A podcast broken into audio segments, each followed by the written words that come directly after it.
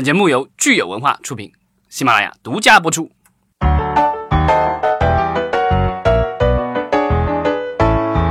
好，欢迎大家收听新一期的《影视观察》，我是老张。我是大米，大家好，我是石溪。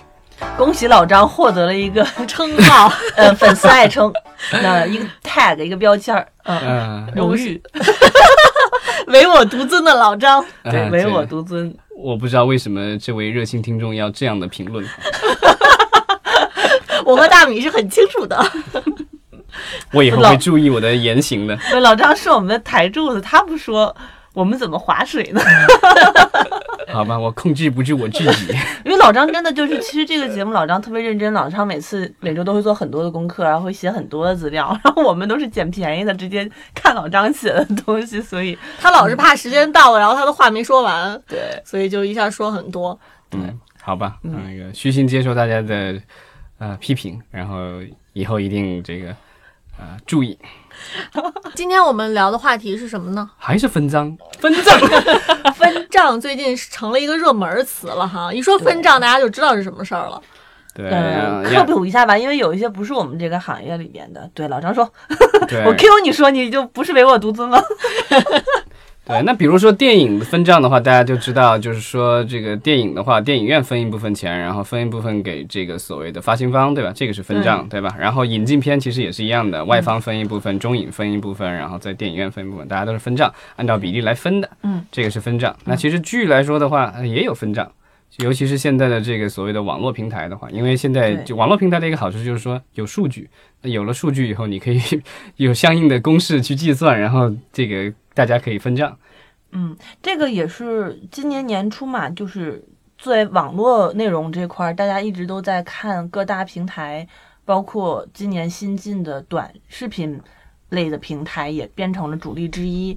会不会推出一些什么新的市场导向上面的商商业模式嘛？嗯，因为去年包括今年，大家都感觉整个的长剧比较低迷，然后正好这两包括几大平台内部都在梳理并购、换换总帅，是吧？然后最近都已经尘埃落定了，然后又开始呼呼呼的发发各自的这个东西，然后有一个很明确的，就是虽然大家都时间不一样，但有一个特别明确的风向标，就是各大平台都开始努力的推，不管长剧短剧，就是分账内容。对，嗯就虽然也可也有像原来他们说还会有这种定制的，也就是说平台会买单一部分或者是全部制作费的剧，但是他们今年最主推的一种模式是分账的逻辑。但这种逻辑其实原来在广告层面是比较多的，但是纵观全球来看，好像剧的层面做分账的，好像中国算是独一家吧。就是或者是推的比较重的尤其是这种所谓的网络平台，然后去跟剧的制作方、对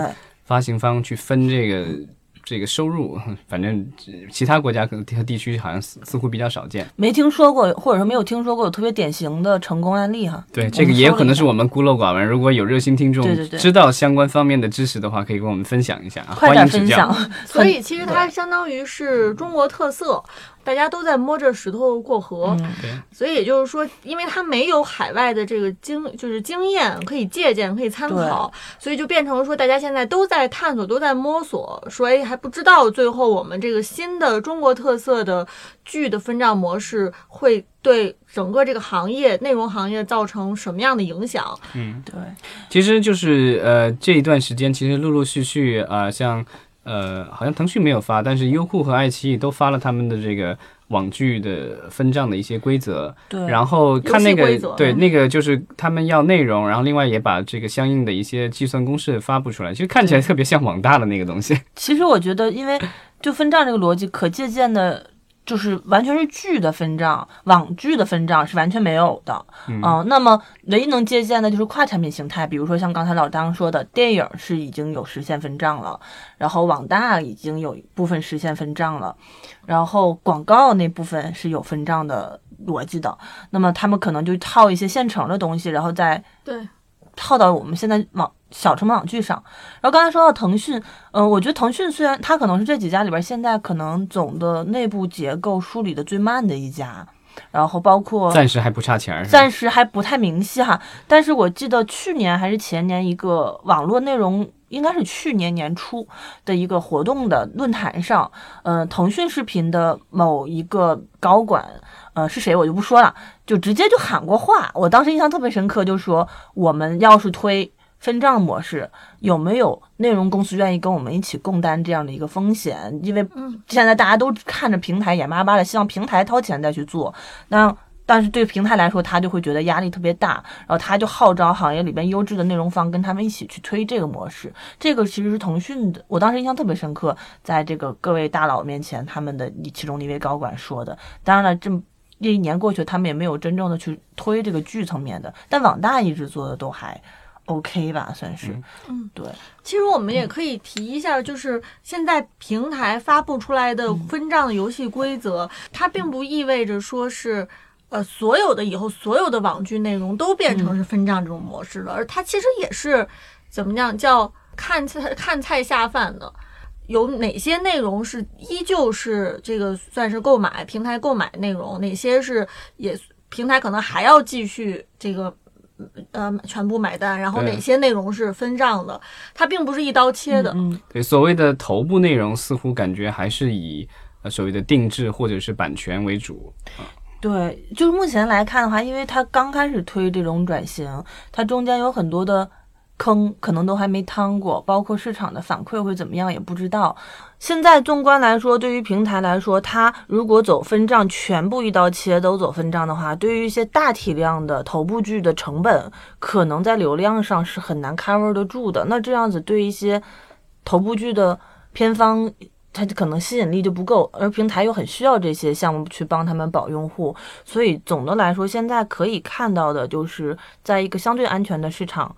流量参考原来成功的一些案例，比如说像《要出长安》这种小剧的话，嗯基本上就是一百到两百万左右一集，甚至更低。我听说，甚至有一些平台建议我们能压到几十万一集，但是它可以把时十几、十几、二十集的。对，然后但是它可以把时长压到，比如说三十分钟、二十五分钟这种，可能就是正片就二十多分钟，然后加上片头、片尾三十分钟这种，你实拍正片剪一剪这种都是可以接受的。然后，但是你要一定要把那个呃成本控制住，这样的一个逻辑来做。对，因为目前为止，好像市面上能够看到的，就是说这种分账剧收入最高的，好像也就四五千万吧，最顶天了已经。对，但是对于长剧来说呢，因为长剧的市场这么多年已经孵化的用户相对成熟了，还好一些。对于分账剧来说，短剧的市场更加的不明晰，我觉得。嗯对，什么样的短剧能够吸引用户去付费观看？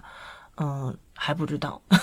以对以目前一些就是我们说的到目前为止比较所谓成功的案例哈，像这个《妖出长安》，或者说这个大周小兵人儿啊、绝世千金这种，就是至少账面上看分账是取得了不错的成绩。嗯那这些剧。总的来说，就是他们有一个特性，就是它嗯其实面向的是一个比较细分的市场，嗯而且它面向的是相对来说可能是比较非常年轻化的受众，它已经是细分市场当中，等于是在一个圈层里面这样的剧。几乎好像就是按照有一些业业内人士的说法，几乎全是甜宠剧，然后啊、呃都是古装，然后针对的人群其实大部分都是一些中小学生什么之类的。没错，因为我包括我们呃上周其实，在做这个国产剧的回顾的时候，我们嘉宾其实呃安利了、推荐了一些剧哈，然后可能我们有的听众回去看这些剧的时候，觉得哎呀，怎么推就是推荐这种剧，好像根本跟他们口味品味完全不一样。但是就是说提醒我们观众朋友的是，就是你们看的这个剧，其实你们喜欢的剧，它只代表就是你们这个圈层里面的这样的人喜欢的剧。但是现在有庞大的这个市场，它有可能，比如说甚至小学生，对吧？初中生，他们看的这个剧是不可能跟一个比如说三十岁左右上三十岁左右的这个这样的观众，他们喜欢的这个剧的类型也好，风格也好，是不可能一样的。因为嗯，现在聊到的一些剧，对于平台来说，其实我们之前也聊过奈飞的眼球经济，就是他们很重要的主要是看两个，一个是总量，一个是声量。那么嗯嗯，就现在的整体的互联网的，就是大面上的网络用户来说的年龄层，其实年龄结构上已经越来越低了。然后愿意贡献流量的，可能很多剧其实。它是可以细分的，但是愿意贡献声量这一点上，包括我们去看现在最主要的营销阵地是弹幕嘛，和就是短视频这块儿的 UGC、PGC 的内容。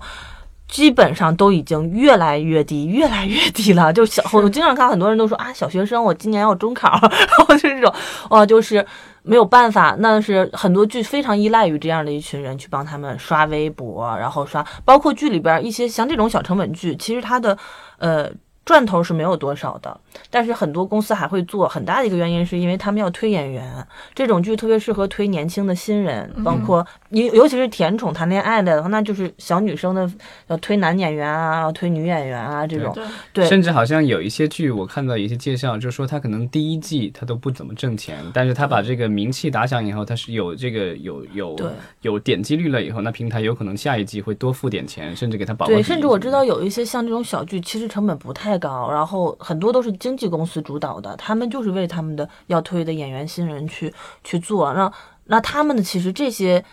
九基本上基本上都是九五后的新人的帅哥美女们，他们要抓的核心的受众。也年龄层就会更低一些，也也不是我们现在这波人要看。所以目前的这些分账剧其实有一个特质，就是说他们成本都比较低，然后基本上没有什么大牌演员，也不会有什么大牌导演啊、监制什么之类的。就是配置的话，就算是整个网剧圈里面，我觉得可能是最低的。对，嗯，但是他的创意可能很新，特别看策划。对，我觉得可能就是一群年轻人，然后初生牛犊不怕虎那种吧。其实也。不是那么好做，但是因为它成本低，很多公司愿意去试，所以它。所以我们来就是梳理的看一下，就是说像分账剧现在出现的这样一种情况的话，它先说好的一点的话，它给市场带来一个机遇，就是说原来前几年很多公司都不 care 去做小剧了，因为小剧没什么赚头嘛，嗯，就都都在追大 IP、大明星、大流量，没错，做个剧动辄就把天价标标标，但是你看整个这个是就分账的收入四五千万，可能还不够买一个大明星或者是买一个 IP。然后，但是我们可以看到，比如说去年开始一些审查风险、各种风险。出来之后，大家会发现这种其实有点类似于院线的 blockbuster 的风险，就是高风险高回报，呃，但是的一个东西，对于很多公司来说，剧的现金流冲击会比较大。然后，所以今年来说，他们觉得，哎，我两个亿哈，我做一部大的大古装 IP，我要不然我可以拆出来两千万，我做十十部倒不至于吧？他们整个的预算也在也在缩水，他总共就两千万，可能 就做两部，但是也 OK 的嘛。对，就是，或者是说把鸡蛋放到很多不同的篮子里，然后我就可以用一堆的新人团队、新人导演、新的题材去试。那我十个里边，我出一个，可能后期的长线就能把我这前期九部的给翻回来了。而且这九部其实也不会赔的特别惨，因为它多少我都会分到一点儿吧。对，所以就就还好，我觉得。所以可能我们。预计到未来的一段时间，你会看到可能会有更多的相对体量小一点的网剧是层出不穷，可能会有一个爆发期。但我觉得最近的监管似乎对这种类型不是特别有利，因为之前咱们聊的它是很多是古装穿越，但是我感觉好像最近的这个对古装的一 一系列的限制，有可能会，我觉得，而且将来的话，就是现在的一个趋势是说网剧和电视剧将来的监管规则、审查规则要一要并轨。其实也不会是古装和。穿穿越呃为主导，因为它核心的主导是谈恋爱。至于谈恋爱是在古代谈还是现在谈，其实是无所谓的。而且古装还贵，对于成本低的来说，很多公司其实反而更偏向于拍当代剧。对，只是当代剧的梗和概念会少一些，审查的风险大多数集中在奇幻的逻辑上面。所以我觉得刚才呃老张提的这一点，主要在于就是说。其实这个正呃这个分账这个模式出来之后，它不光是我们一开始上来说的是它有一些机遇哈，就对于哪些内容可能是一个新的机会，包括最近有很多公众号的文章其实都在讲这个给我们这个内容行业带来新的刺激。但是与此同时，它其实有很多很多的挑战，或者说很多很多不确定的性的因素，我们也可以在这里面说。对，现在其实你可以看，就是做这些呃，现在不管是受欢迎的还是不受欢迎的这些分账网剧。其实都是一些中小型的一些公司在做啊，大的一些传统的大的一些剧的公司，比如华策什么之类的，他们其实现在就是有可能他都还没有开始，或者目前只是在观望当中。我觉得观望多于，就是他们在观望的点是在于，嗯，他们团队内部的人员基因和结构可能对这种剧并不是十分擅长。对，就是跟比如说你擅长做这个院线大电影的，然后突然说让你去做一一堆的这个网大，网大那你可能也不一定适应。对，但是就比如说我去年下半年就已经跟某些大公司的开发部的人在聊的时候，其实我知道他们很早就已经开始准备尝试去孵化，只是孵化的比较慢，就是。就是我刚才说的，他们团队内部基因的问题，然后还有一个是公司财报流程上面，他们并没有承担那么大的要要就是换轨的压力，他们还是可以消化自己原来的，然后保保维持公司，他观望个一年两年，看一下这个市场怎么样。不像有一些公司，它可能很多公司依赖于一两部剧，市场风向一变，他们必须得立刻切赛道。嗯，这些大公司它没有那么急迫，我觉得。对，就小公司它的一个好处是船小好掉头，对吧？然后其实像我听到有但一些这个是掉头也容易乱。对，但有一些 这个公司就说他们的这种就是分账的这种网剧，基本上就是说从项目开始到项目上映绝对不能超过一年，然后就是必须得短平快。而且就像刚才十七说的，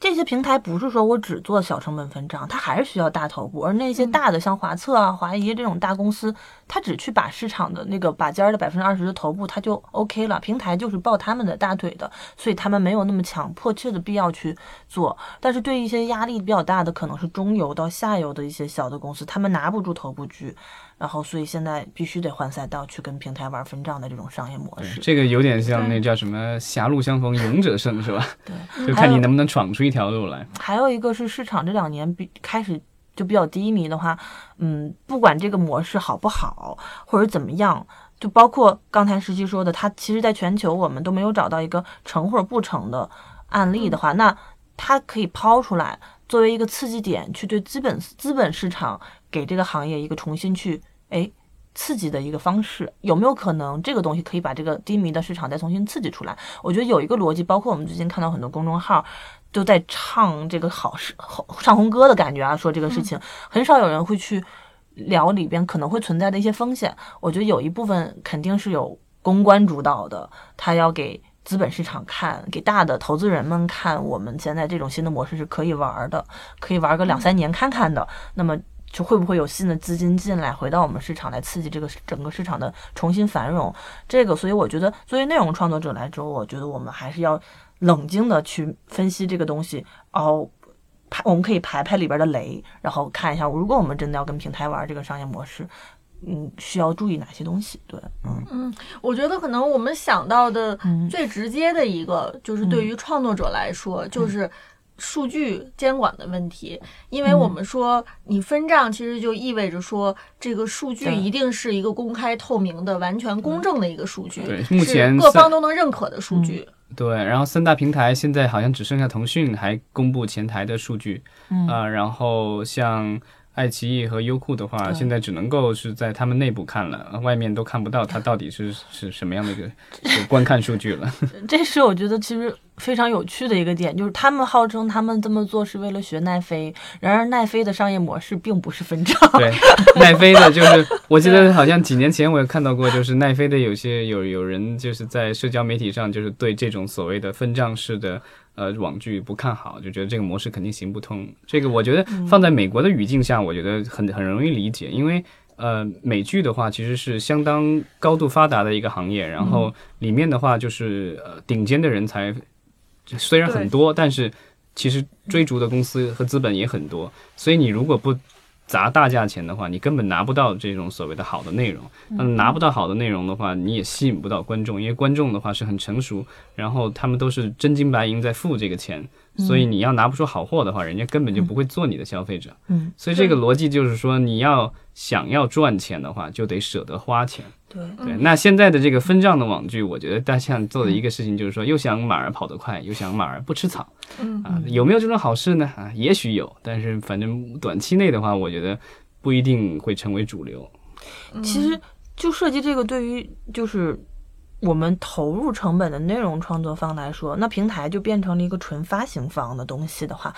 就两个大的点是最容易是最 care 的，一个是数据的透明，一个是财财报的透明。对对，就是财报的，就是监管和审查。那如果我们对标其他的分唱做的还不错的产品，比如说院线电影，电影比如说广告分成。那么我们可以看到，院线电影是有国家的第三方来广电总局给接口的，我们的票房是对，是完全专资办，专资办对监管的，然后所有发行公司的财报，它这个审核都是有这个权利进去去审的，然后、嗯然后你再给发行公司再给其他的各大的片方结款。嗯那么电视台。电视台的广告，那我们也可以看到，这么多年来是有这个，虽然有假的买收视率和搞收视率的人，但还还毕竟还是找了第三方公司去监管收视率。对，然后收视率就是这广告商付原来有 AC 尼尔森，对然后后来有那个央视的那个，对，他就是为了给广告商给这些看流量、看看这个数据的人来负买买单的人来负责的一个一个公开透明的东西。那么嗯平台它要搞分账，对于其他的公司来说，怎么保证？那么其实短期来说，我觉得它一定会，就比如说分一些红利，至少不会说。就是大家赚不到甜头，赚不到甜头就没人跟你玩这个了。对，但是如果我们不去在这个阶段建立这样的一个机制的话，等到长期它又变成了哦，就是垄断了之后，那会不会就会出现一些灰色的地带？这个谁也不知道，因为我看不到你我的钱是先走到你这儿来的，然后数据又你就完全捂着，那么。我又看不到账，我又看不到数，我又算不明白，那怎么办？就是很难，做。其实这种做分账的话，全球范围内做最成功的是 YouTube，但它的模式是对消费者不收任何的钱，嗯，然后所有的这个钱都是来源于广告商，然后它等于是通过公式，然后计算出来以后，然后它的点击量其实也是公开的，但是就是说这个广告的收看次数的话，它不一样，因为 YouTube 上提供了一个功能，是你可以在前几秒的时候可以跳过这个广告，嗯。那样的话好像是对广告商是不收钱的。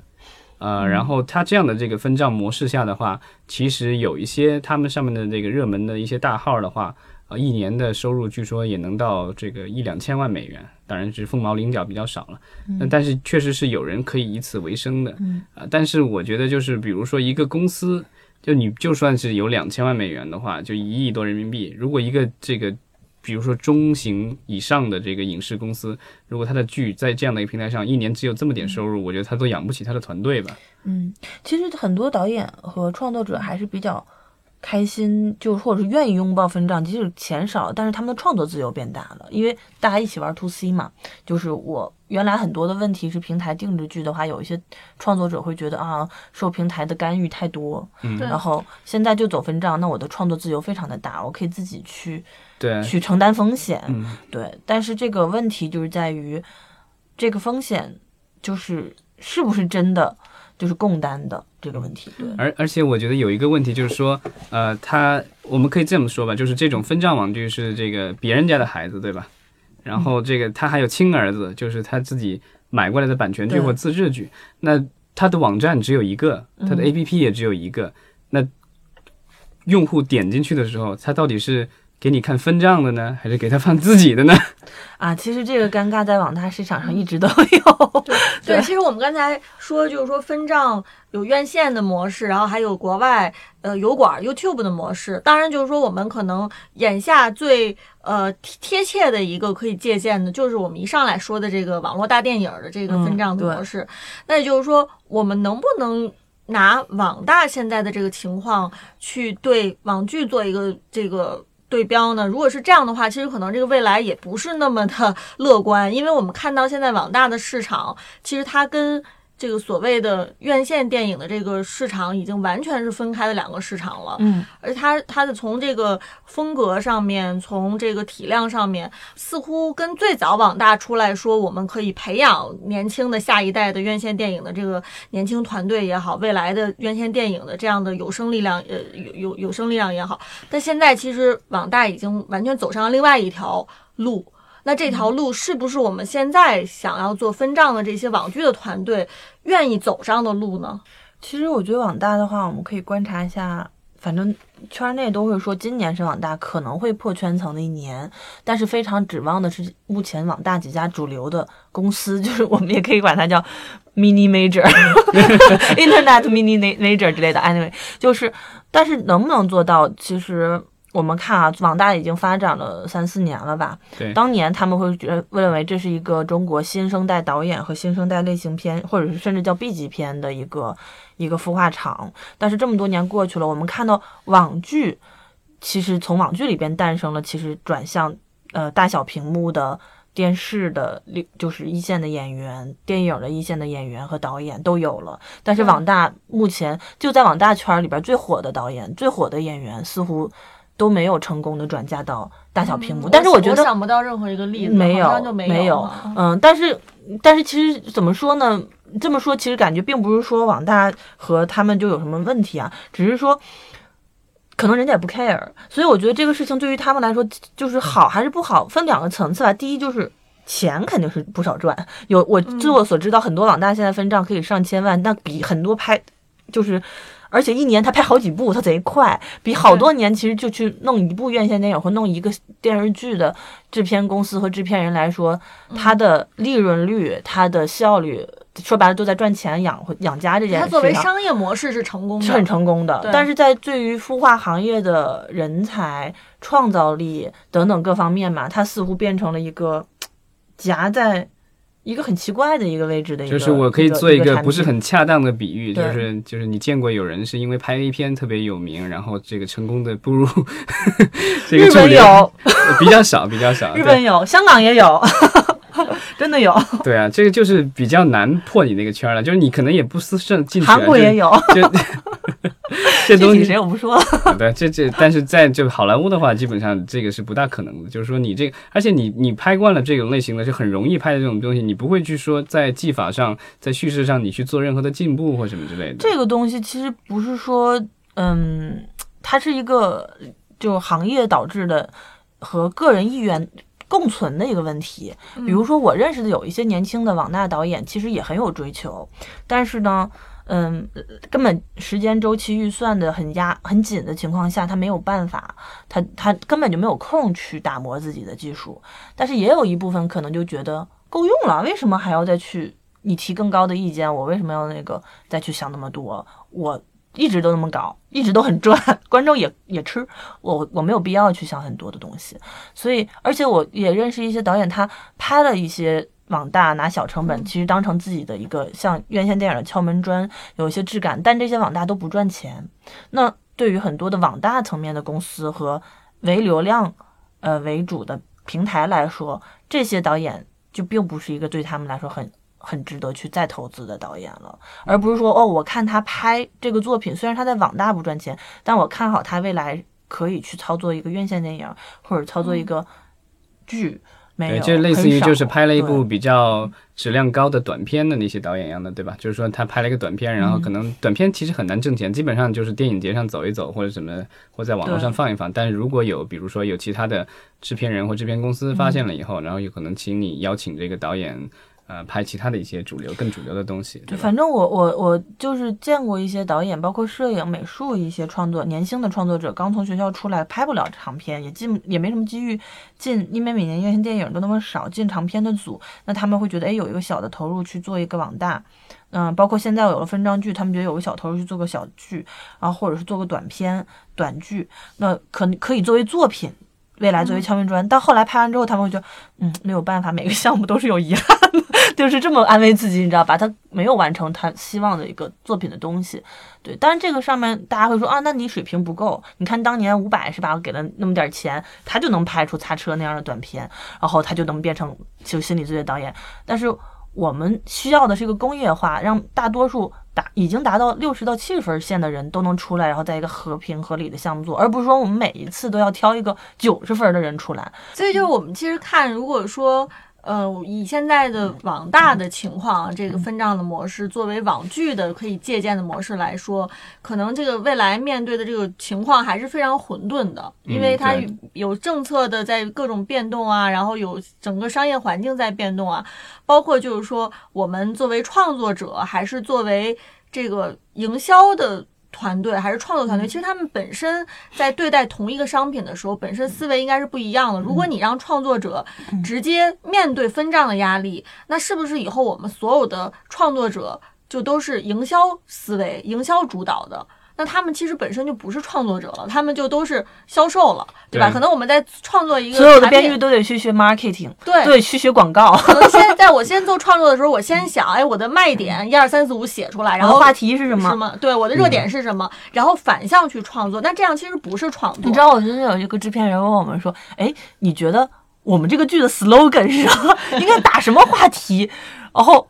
当然，因为我是学过 marketing，我就跟他们胡诌了几个，然后那个制片人就会说：“哎，挺好，挺好，挺好。”但是我能明显感觉到，我边上的几个编年轻编剧，大家是被问懵了的，就是因为编剧的技术工种。当然，如果他有策划思维和市场思维，这是加分项，这是好事儿。但是我觉得也是对编剧的压力。要求也太大了。对，那如果要把这个压力拿掉的话，其实就得向好莱坞学习，就是说拍剧的话是一二三四五六七八季，对吧？拍电影也是一二三四五六七八集，就是你有做出了一个所谓的系列，那你才能把这个风险给降掉。就是说你第一集或者是第一季的时候，你可能是一个试验品，但是之后的话，一旦成功了以后，那你肯定就是你要风险小的话。呃，尤其是像如果是这样的分账，就是你这个要承担那么大的风险的话，那你可能就是说，最好是做一个已有的知名的一个 IP，或者是已有的一个剧集或者电影的这个后续了。对，但是这个就就是变成一个悖论了。如果我是知名的 IP，我又我制作方又不需要跟你分账了，我直接自己我就而且国内的这个这其实现在制作环境面对的现实就是说，比如说你做这个剧第一季做红了，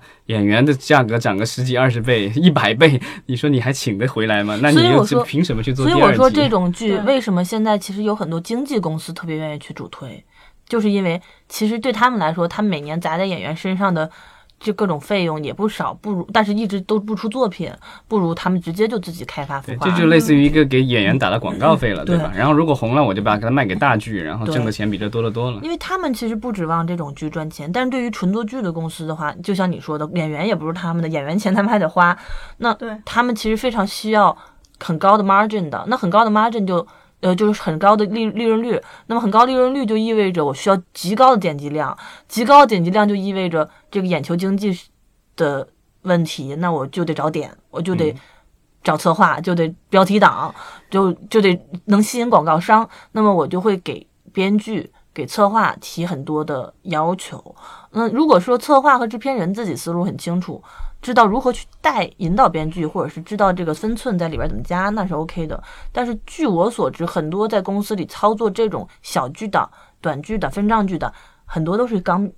入行没多久的新人。因为大制片谁去 care 操作这种小东西？他依旧是公司觉得啊，我可以拿它来培养几个新年轻、有点潜力的年轻新人和新制片。那这些年轻人里边，可能百分之八十，我不客气的说，甚至百分之九十。都是不懂得如何去带编剧和带剧本的，那么就变成一团混乱的问题了。这个责任到底最后转嫁给谁，谁也不知道。所以这种剧，据我所知，其实看似好像很快速能操作，但实际上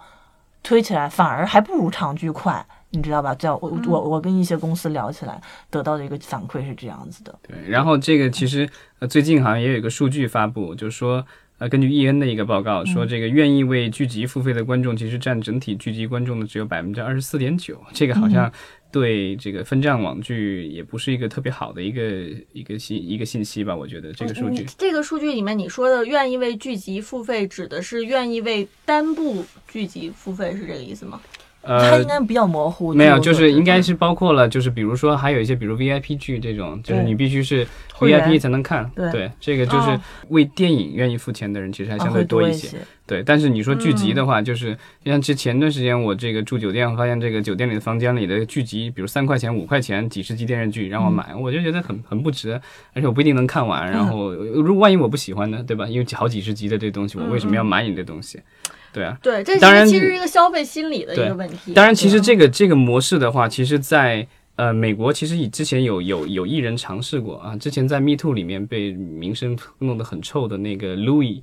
呃，Louis C K，Louis C K 啊，对，也是因为性侵的性性骚扰的。但是他做过一次尝试，就是说，因为之前所有的这些剧，要不是给电视台，呃，要不是给网站，对吧？然后这个 Louis C K 做了一个非常大胆的尝试，就是说我老子自己玩，就自掏腰包，然后拍了一个情景喜剧。自己花钱租了摄影棚，请了演员，然后自己做制片人，弄出来了，然后自己搭了一网站，然后就在网站上，这个就是我单集或者是按季卖，然后这个喜欢我的人就上去点信用卡或者 PayPal 什么这个付钱，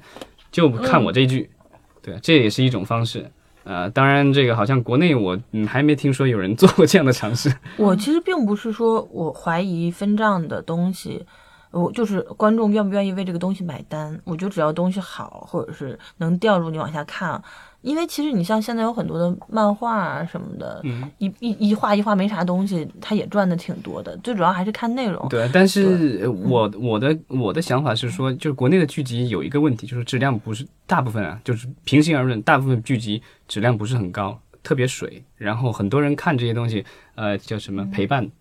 对吧？陪伴感。对，其实所以就是有那么多的已经存在的剧集有可以给我陪伴，那我为什么一定要你来陪伴呢？嗯，但是我觉得这是这样的啊，就是说，你如果让我去感性的说，我觉得啊，咱们每年的这个剧王大爆款，嗯观众是愿意付钱的。你比如说，从《人民的名义》到《延禧攻略》到今年都挺好。我相信，如果这些剧它一旦火起来了，大家都在讨论，然后你周围的人都在付钱，我不付钱我不看，我跟大家没话聊，嗯我是愿意付钱的。但是这样的剧，我觉得一年能有那么一部。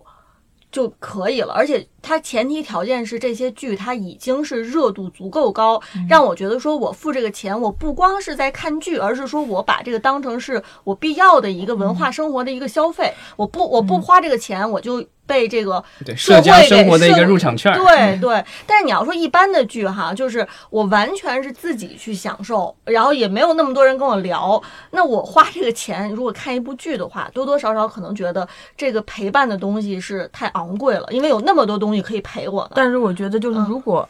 就是我们不光只说剧，我是觉得人为愿意为故事付费的欲望是一直存在的。那么我们的剧要去争抢的，其实不只是剧了，可能包括广播、包括漫画、包括游戏。但是这些所有的里面，包括综艺，它都是要讲一个能够引人入胜的。故事就 storytelling 的东西，然后我我每一集打在一个我非常想看下一集的点上，那如果我们的剧可以做到这一点，我觉得其实还是会有人愿意看的，或者有人愿意付费的。最主要的问题是，我们的剧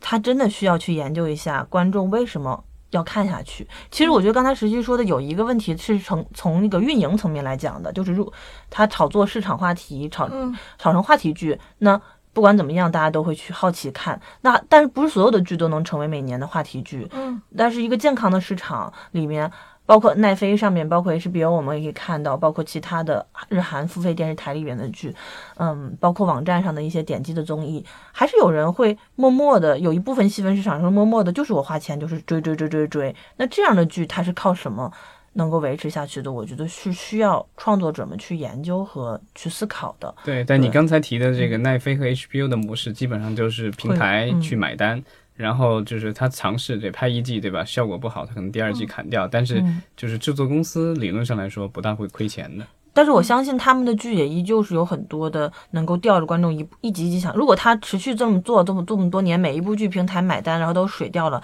然后观众就不爱看了，那不就跟我们现在的某些平台是一样的吗？对吧？那观众就会流失掉了。他之所以能保持这么多年的粘性，而且他那么贵的会员，大家还是每年愿意买，即使是小幅度增长的去。提升这个量，说明证明他的剧其实还是能保证质量，吊着观众去看的。嗯，我相信如果他变成分账，也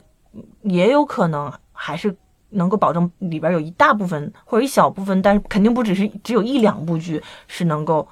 抓得住观众的。而我觉得奈飞他们不走分账的一个很大原因，是因为互联网公司对数据的透明性是非常敏感的，它是不可能曝光自己的数据的，后台给任何人，所以他宁可坚持这个，也不会把数据啊。但是如果一旦你做分账，你就必须数据公开，这个是很大的一个问题。对，好吧，那我们其实也是会持续观察，然后之后我们也许也可以在我们的这个季度的这个评点里面，然后对关注一下这个分分账网剧将来是怎么样的一个走势。对，可以持续看一下吧。嗯，没错好，那就欢迎大家踊跃留言，然后跟我们分享一下，就是说你有没有看过什么样有意思的分账对，网剧？最近有一些小剧我们都没注意，我觉得我们的听众好像不是这个类型的，对就不是我们的听众众听众群喜欢的。好吧，或者你们看过有些短剧，你们其实有一种欲罢不能的感觉，不一定是中国的，也可以跟我们聊聊。有一些对标片，你们认为哪些对标片是可以让我们去学习的？我们也可以去学习一下。嗯，好，欢迎大家的这个踊跃留言，谢谢好。谢谢。